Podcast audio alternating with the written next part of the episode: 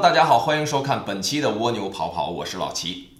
呃，前段时间啊，我的朋友就跟我说，他说你这视频节目，你看啊，人家有那个搞笑调侃的，哎，也有那个搞点知识教育的，你这啥也不是啊，你这啥也不是哈，你就得跟网友互动，哎，咱玩互动，搞点参与，哎，然后送人点东西。其实他这一说，我就明白啊，通过这个渠道，想把自己的一些好产品呢，然后送给网友朋友们，让大家先体验啊。好吧，既然是土豪，我们不是有这样一句话吗？跟土豪做个朋友吧。那我们就恭敬不如从命，把他的东西拿来，然后给支持蜗牛跑跑的网友朋友们发下去，这是很好的一件事啊。但是怎么玩呢？我们现在还没定啊，随时都有可能在节目当中一个游戏规则出来，大家参与就可以免费的获得到这样的奖品。我也相信啊，土豪老板给的东西不会太差，否则他都丢不起自己的脸。这也是件好事。那他是做文玩的，进了一批好料，可能要送给大家一些文玩的手串儿。如果有喜欢的网友朋友们，可以持续的关注我们的节目哈，随时我们都有可能去启动这样的一个互动。当然，网友的互动我们都在一直的坚持着去跟大家沟通。有的网友就很很有意思啊，他就说：“哎，我第一次看见这个不穿长衫说书的，有点意思。蜗牛快快跑啊！”呃，感谢这位网友朋友的支持。没错，我也觉得语言的震撼力量，虽然它没有音符，但是并不比歌曲差多少。故事没有观点，但是它仍然可以牵动着人心。之所以我们没有配任何的音乐效果和背景音乐，其实老齐也是想凸显一下，在语言方面可以给大家一个什么样的触动。最近也有很多商业界的老板都在去学习关于戏剧啊，关于语言，关于演讲。其实大家都很明白，做个品牌就是编个故事吗？你搞销售去做促销、做广告，你无非就是讲好一个故事嘛。既然故事在商业当中都如此的深入人心，OK，那我们就把我们讲故事这样一个传统的类型，哎，加上一点小小的变化。那么在每期节目的结束，老齐也加一个小小的彩蛋吧，争取把我们对于语言上的一些感悟，对于戏剧结构的一些构造。呃，一点点的跟大家做一个小小的分享啊，当然这个东西还是需要自己去多多的去训练，才能更好的去掌握。也希望老板在了解了这些所谓的语言魅力的基础上，对于自己未来的管理、未来的演讲有一个更好的帮助啊。废话不多说，我们接着我们上回书说到啊，上回说到啊，这个陆轩跟张连长把这个小刘和王娇都给绑起来了吗？两个人中邪了吗？两个人把自己的衣服都脱了，然后把画给盖上，避免再中邪。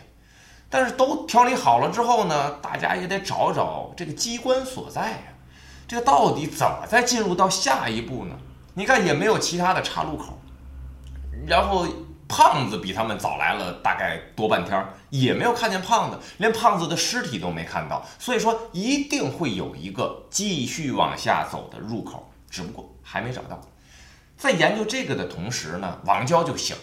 王娇抬口就骂呀：“你个臭警察，你绑我干嘛？” 陆轩就很无奈：“你说这站着两个傻老爷们儿呢，你干嘛就骂我呀？就因为咱俩熟，你就杀熟是吗？”然后王娇不管他那些，你快给我松绑怎么样？陆轩就赶快给他松绑吧，然后跟他描述了一下刚才他的所作所为。这个时候，陆轩就发现了一个共通点。就是大家中邪了之后，完全都不记得刚才自己所做的一切，包括他是先走的石阶儿，再走的吊桥，最后看到了一幅画，这些也都完全不记得。说到这儿，陆轩也心里有点后怕呀。刚才跟张连长不是有过一个对峙吗？他也是发现的早啊，用这个拿火把要把这个画烧掉来恐吓张连长。张连长呢也是部队的人，意志力比较坚强，一直在克制着。没有发生啥意外，否则的话，张连长三下五除二要把陆警官给捏巴死，然后还还来个不记的，你这连个军功章你可都拿不着。说着呢，小刘也慢慢的苏醒，慢慢的就捂着自己的头啊，头还在流血。这是陆警官就跟王娇说啊，王娇，你赶快去给小刘啊，赶紧包扎一下，毕竟你是个医护人员嘛。然后扭过头来就跟张连长说：“哎，张连长，这就是跟我们一起进土城的医护人员，啊，也不能说人家是医护人员了，哎，就摆出那副来讥讽和调侃王娇的样啊。人家那可是年轻轻并且全国赫赫有名的医学专家王娇小姐。然后王娇也没理他，瞥了他一眼：“你别听这个臭警察的啊，张连长你好。”张连长也很客气，还有久仰你的大名。寒暄过后，大家也得干点正事儿啊。王娇那边给小刘包扎着，这边陆警官就跟张连长在商讨：哎，这到底机关会在哪？这陆警官忽然间就灵机一动了，他就说：“我觉得咱找错了，咱一直围着这幅齐丹的画在找，我觉得这个机关的所在啊，肯定不会在这个画的附近。为啥？你就看我们出门带钱哈。”我们每喜欢每个口袋里面都放一点。如果你带一笔巨款的话，你不能说全部集中放在一个地方，那一丢全部都丢了嘛。我们会这个包里放一点，那个包里放一点啊，这样会降低风险。所以说，古代人他做古墓，他也是为了防止人家盗墓嘛。所以说，他肯定也有类似这样的考虑。所以我觉得，既然没有其他的出口啊，他肯定是指东打西，指南打北。所以我决定要去咱们进来的那个入口，我去看一看。兴许机关它就在那儿。大伙儿一想，哎，陆轩分析的也有点道理，那就去吧。你去门口看看有没有，要有呢，你就把机关给它开开，就我们不就进去了吗？但是这时候陆轩就想，这是机关哎，不是开关哎，不是我一开开你们就可以进去了。那万许来个落石啊，来个万箭齐发，你们都死里边了，我站开关跟前儿，这不合适啊。这个，那这样啊。我开可以，但是你们的死活与我无关啊！当我看这个小说看到这儿的时候，我想起我曾经出车祸的时候，送几个朋友回家，然后半道呢出车祸了。但是这责任在你啊，你是驾驶员嘛，所以说这个事儿不重要啊。就是在这个事儿之后，我身边知道这个事儿的朋友都养成了一个特别好的习惯：所有送人回家的时候，拉开自己的手扣，拿出一份合同，哎，当然就是白纸了，就跟副驾驶人说啊。签字画押，撞死活该！要不就自己打车，别让我送，我可受不了这个责任。那就跟这个感觉差不多哈。人在这个关头的时候，就还能想到关于是你害死我还是我害死你这样的一种责任。那陆警官就再三的强调啊，身为公务人员哈，你们的性命在我手里，但是前提说好，你们这这这我负不了责啊，你们别找我家去，别找我爸找我妈。那这个时候都在这个绝境里面了，无非就是个玩笑。张连长也好，小刘也好，王娇也好，啊，自然而然的就你去吧，那我们都不怪你啊，出现任何意外都算我们自己的。然后陆轩这才踏实心，沿着自己的吊桥往回走，走过了吊桥，又走上了台阶儿，一步一步的石阶走到了他们进来的那个东南口的门口。门口当然已经被一个大巨石给堵死了啊，摸着还是滑溜溜的石壁。哎，这个机关它到底在哪儿呢？找来找去，并没有找到。忽然间的时候啊，发现在左下角的地方有一块特别黑乎乎，因为就是他举着火把了嘛，可以照亮周围的一片。但是只有那儿好像是一个死角的感觉。火把离近了再一看，哟，原来就是 看似像汉白玉那样的一种材质啊，有一个拉把儿。哎，陆警官一想。那这个东西看起来它就像是个机关，就是个开关，要不要试试嘞？站在大门口，冲着山洞里面就喊啊，就说：“哎，我找到了一个开关，我现在要试试了啊！你们看好了，周围千万别有什么意外。”哎，张连长也给他一个回应：“你放心吧，有我在，你就开吧。”这个时候，陆警官是两只手使出了全身的力气啊，就把这个扳把给他扳到了另外的一个方向。听着陵墓里边轰隆隆隆隆几声巨响，哎呦，别出啥意外吧！真来个万箭齐发，虽然人都不怪他，心里也自责呀。这个时候就听王娇从里面喊了一句：“陆轩有机关，赶快进来吧！”啊，这个时候陆轩才把心放在肚子里，真的没啥意外，就是很正规的启动了下一关的开关。陆轩举着火把，快步的走过了吊桥，就回到了刚才他们集中的。这个第一阶段的顶端，然后一看画没了，然后趴在地上呢，就是他和张连长的那两身衣服，就改画用的那两件衣服。然后往下看呢，是一个类似于地洞一样的东西，大家就低头往下看，里面隐隐约约呢有点火光。然后这个火把烧的这个热气呀，就顺着这个洞穴就开始往上蔓延，还熏着了王娇的眼睛。王娇这一揉眼，一紧张哈，啪，火把顺着洞掉下去了。一看，坏了，这漆黑一片的，咱怎么下洞啊？哎，这时张连长说：“没事，我手底下还有几个照明弹，咱用照明弹下去就可以。”那陆警官说：“这样啊，我先下，然后王娇呢，你搀扶着小刘，小刘头上不还受伤呢吗？你俩紧贴着我下。张连长，您辛苦，您收尾。”张说：“没问题，我先给你扔个照明弹下去，你先下。一颗照明弹下去啊，整个这个洞里面哈亮堂堂的。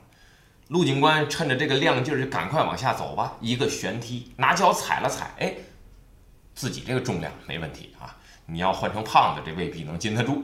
然后就开始排着队的往下走，说长不长，说短也不短，大概五十来米的深度。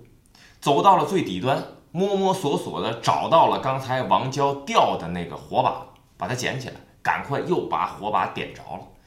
没想到最后一个进来的张连长，刚一进到洞口，轰，那幅魔画又回到了刚刚的位置。也就是说，他们又堵上了一个口。这时候，陆警官站在最底下，也在想啊，得嘞，虱子多了不咬人啊，这已然都堵上一层了。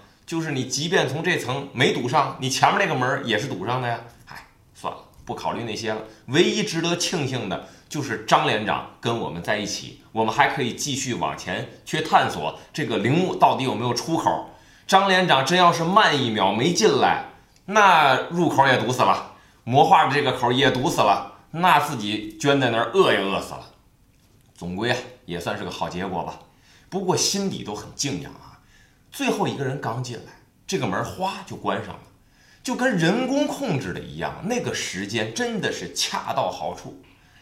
想了这么多，大家再次的聚到了一起，继续去往前探索。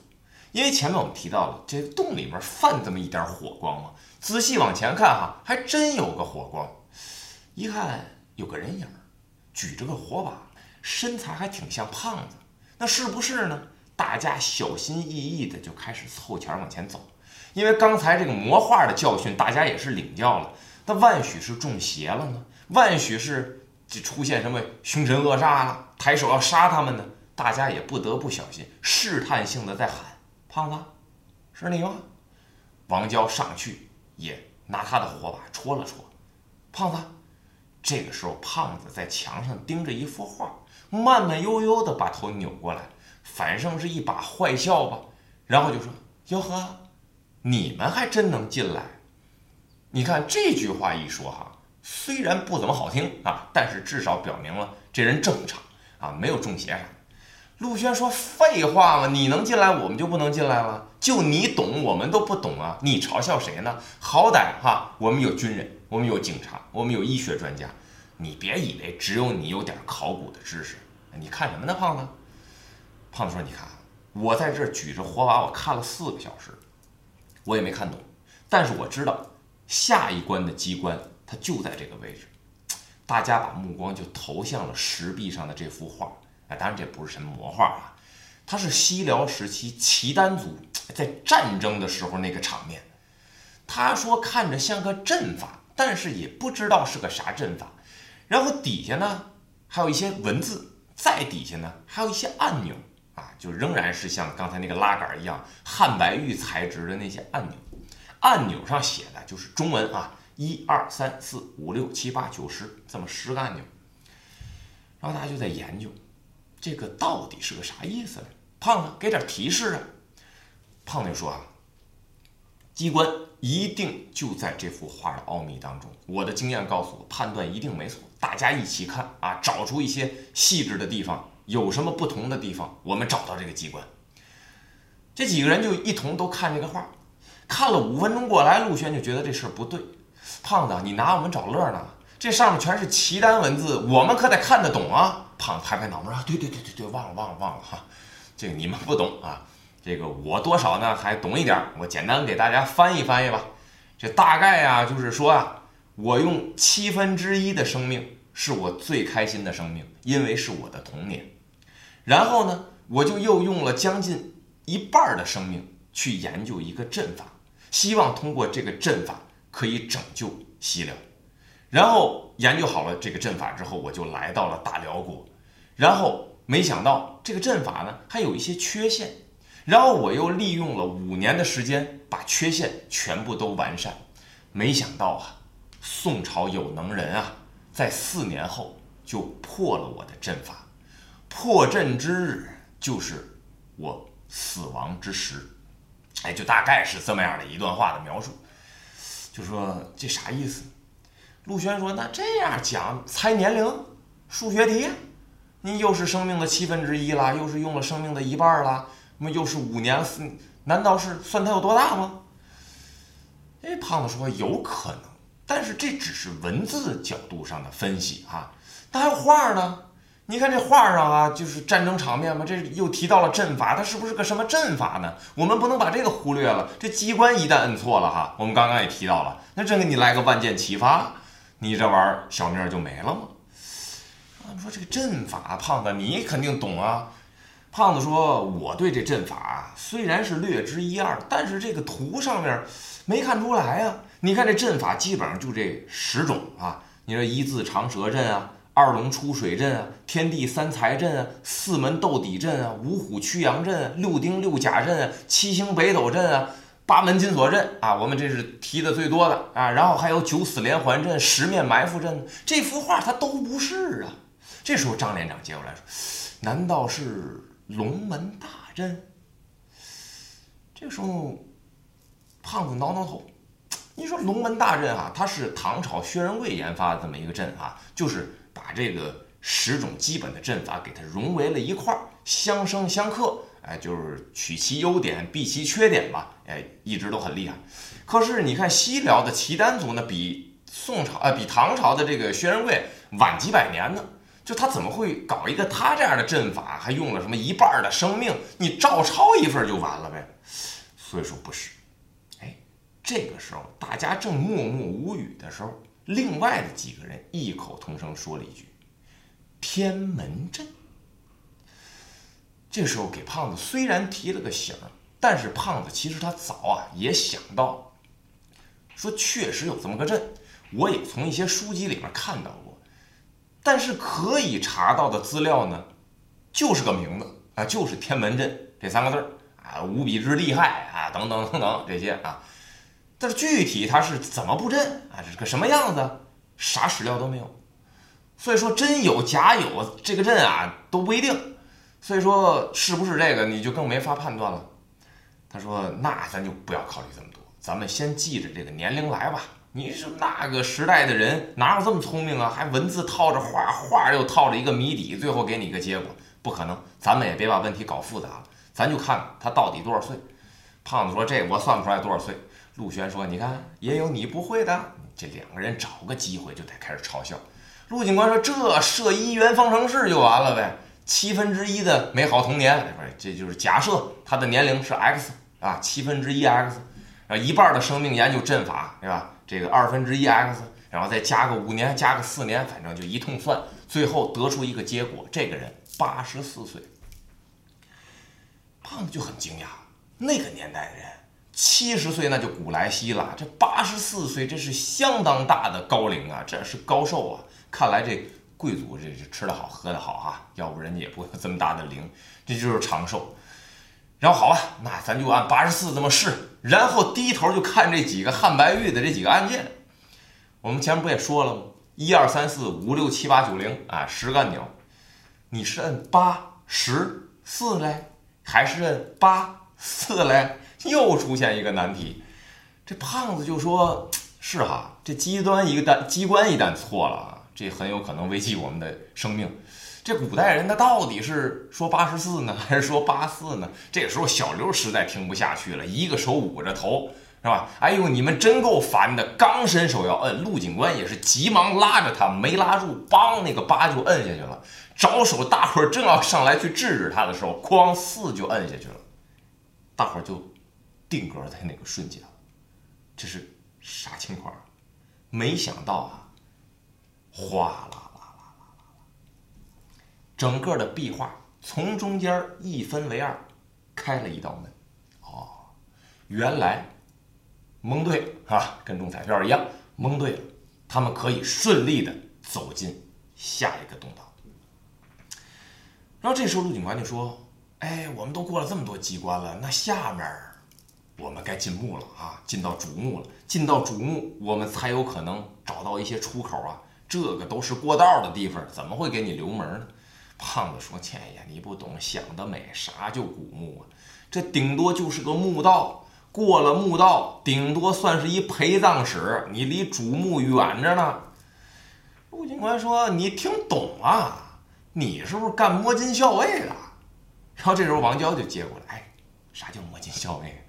傻傻乎乎的一女孩啊，长得很漂亮，我们前面都说过。然后陆警官就说：“嗨，我逗他呢，摸金校尉啊，就是在盗墓的里边分好多派啊，其中有一派就叫这名字，叫摸金校尉。”然后胖子说：“嗨，摸什么金校什么尉？哥哥这叫考古学家啊，别跟我这乱给我扣头衔。”调侃着就往里走。越走越黑，越走越黑，走到了一个四四方方的地方啊，中间呢有一个大的，哎，这个棺椁，就石头的啊。那黑灯瞎火的，啥也看不见呢。然后就慢慢的去打量一下整个这个环境，很干净。你别说是陪葬的，啥也没有，除了有点这个石俑的这个这个这个下人啊，有这么一两样纪念品，很少很少。那这个时候这胖子也特奇怪。说，即便是陪葬区，我都没见过陪葬品有这么少的。这个屋子里有这么干净利索的，那肯定的不是满满的堆一堆，也得有不少好东西。但是这里边没有。然后摸着黑呢，陆警官就看见了，在这个地上不规则的摆着点油灯。然后一看，哎，这铜的油灯真挺好，哎，里面油还挺多，这一点都不像上千年历史，哎，这千年之前所摆设的东西。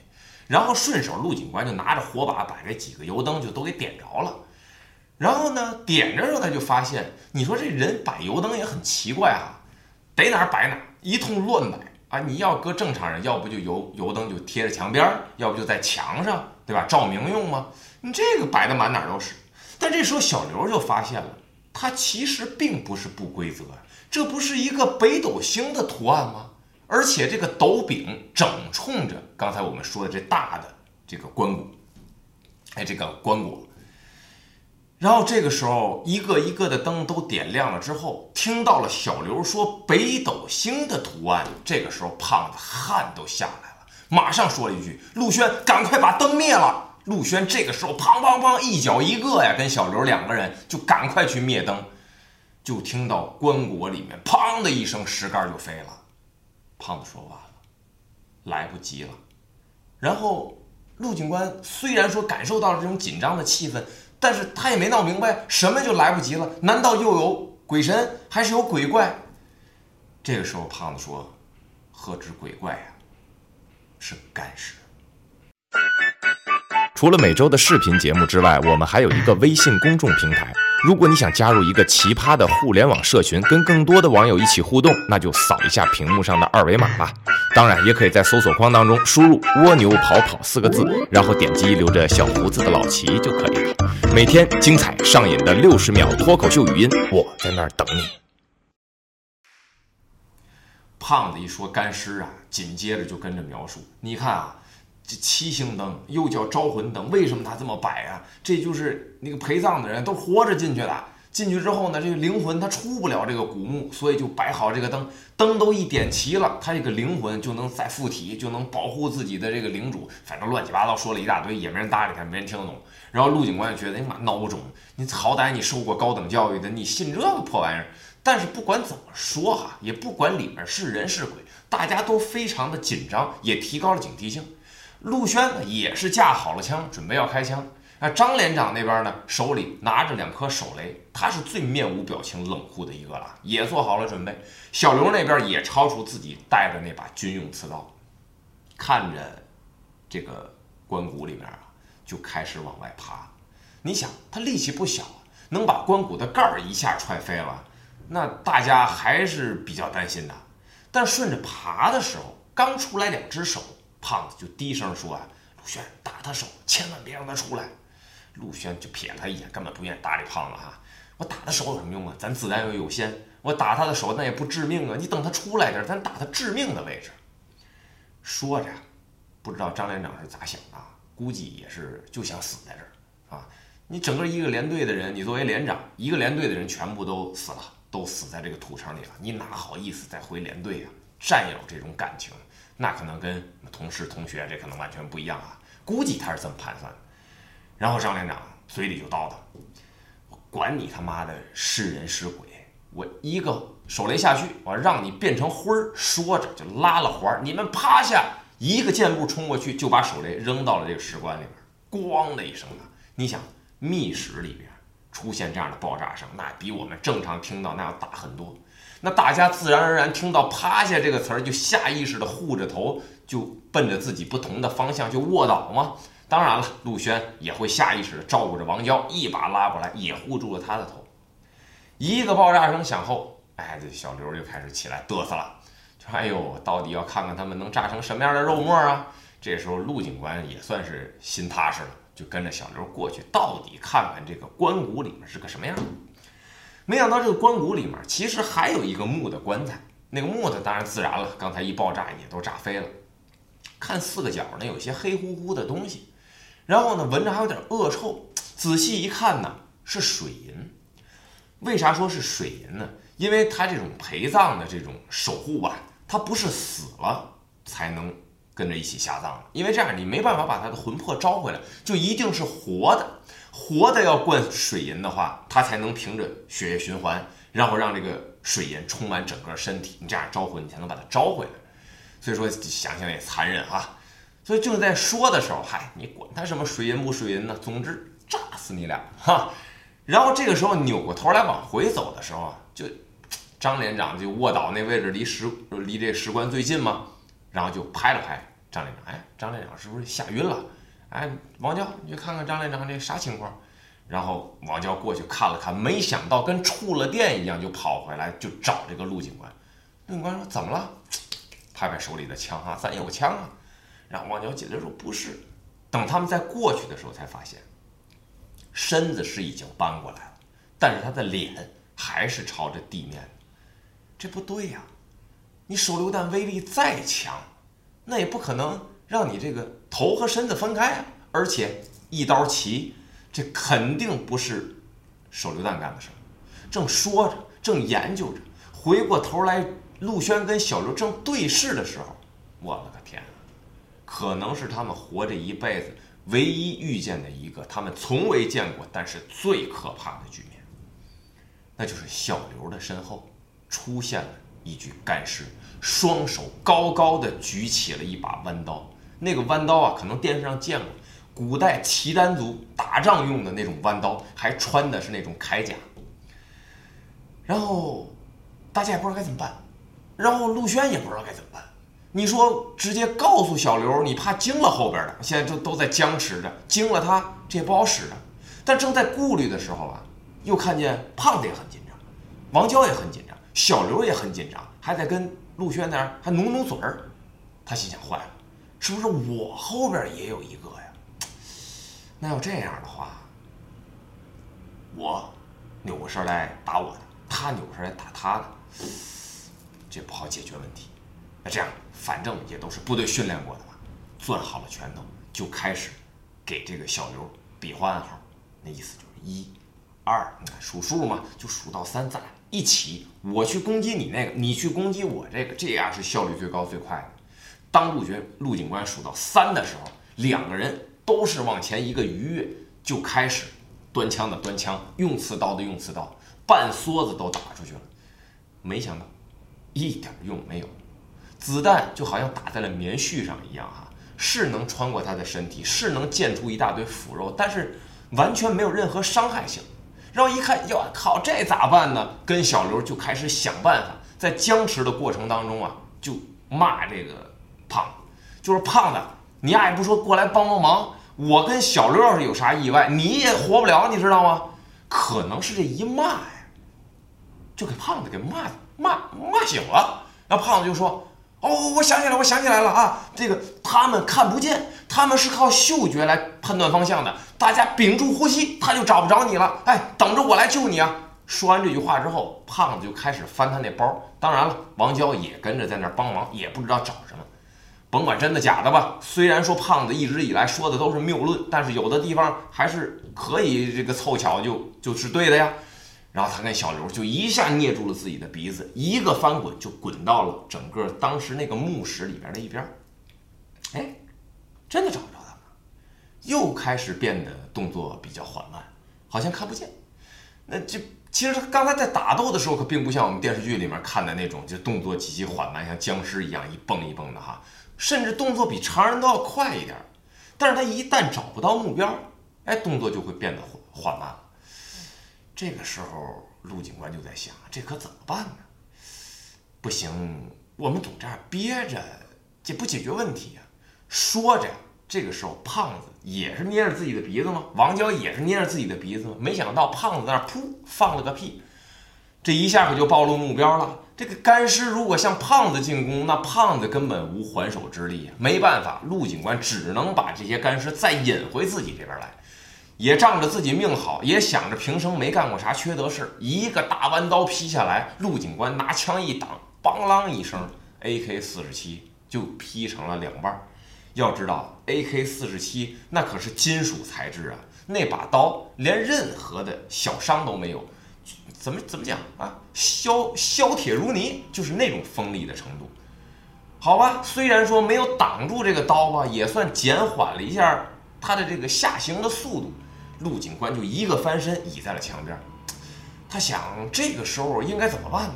还没等想出一个结论，另外一个干尸又过来了，一把大弯刀就劈过来。陆警官一闪，咔，弯刀就劈在了这个石壁上。你说这刀要快也不好哈，你要是钝刀，你根本就劈不进石壁。但是它锋利啊，劈进石壁里，但是干尸拔可就拔不出来了。你想干尸嘛，也没脑仁儿，他也不懂得。用点巧劲儿哈，就是怎么下去的就想怎么上来，然后就拔不上来。然后陆警官就想，哎，这是个好方法，拔不上来，我就可以让你丢掉这个兵器。你要是不丢掉呢，我就让另外一个干尸，我把他引过来，让他把你劈死，这不也好使吗？一边想着，一边就一个箭步冲出去，就开始把另外一个干尸往这边引。当然了，干尸嘛也傻不乎乎的，弄双手举着弯刀又要砍。这个时候，陆警官心里有数，我就是引诱你的呀。一个翻滚，又滚到了侧边，一下这把刀就砍在了另外那个干尸。刚才不是在往外拔他自己那把刀吗？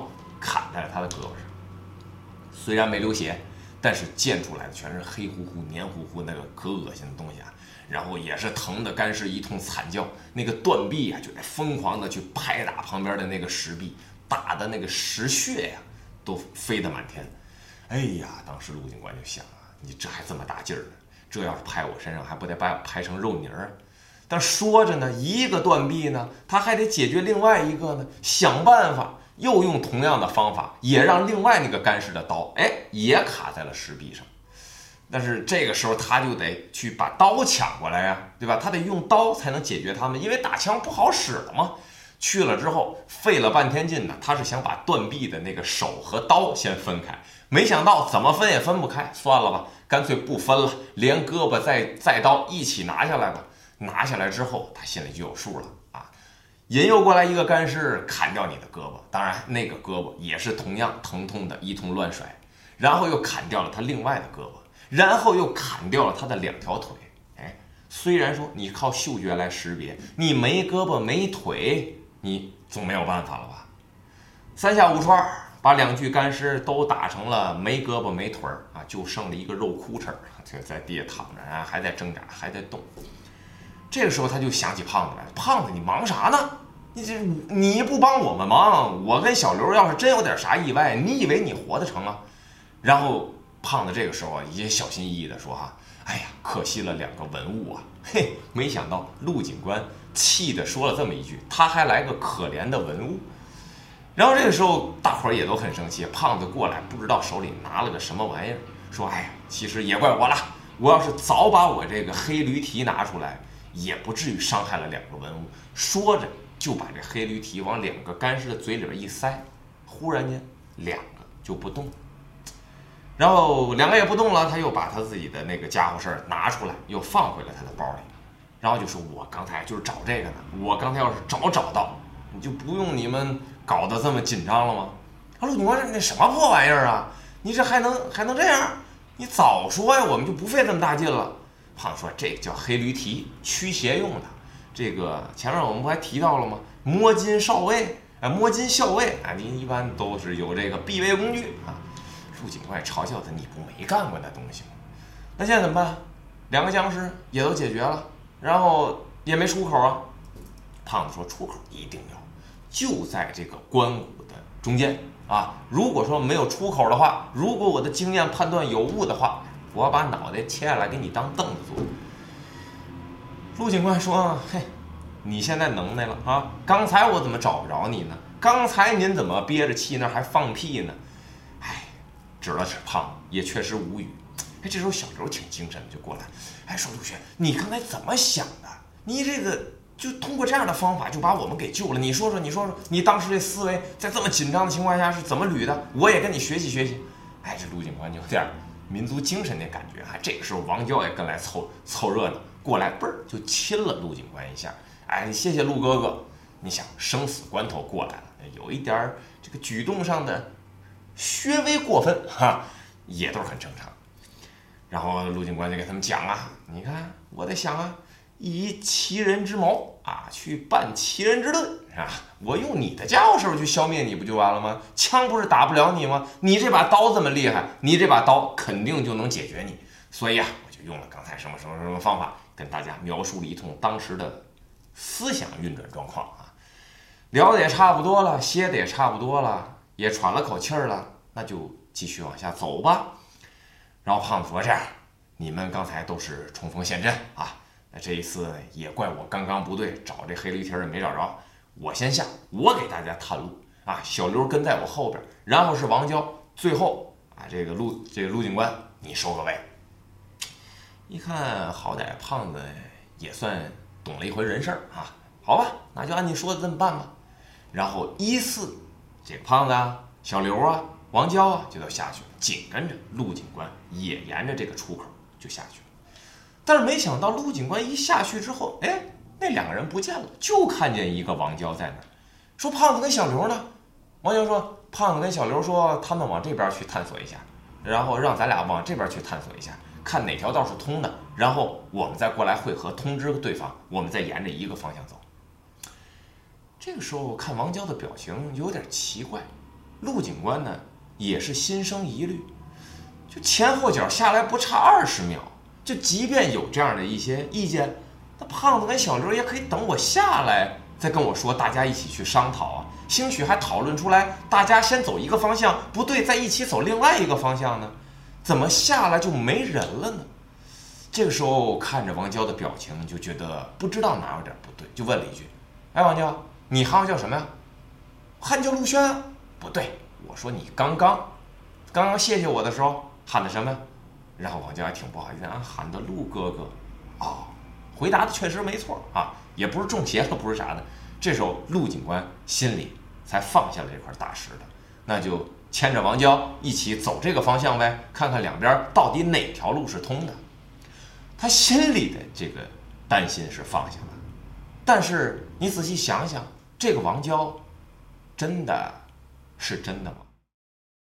加入彩蛋这个环节，也想跟所有的网友朋友们互动一下。利用这样的一些短短的时间，如果说有一些网友已经问过的问题，我们会通过这样的一个时间段来给大家一个解答和反馈。当然，主要还是在于这个故事如何凭着戏剧的基础理念去搭建一个更好的内容呢？还是说我们在演讲的过程当中，语言这一关应该有一些什么样的方式呢？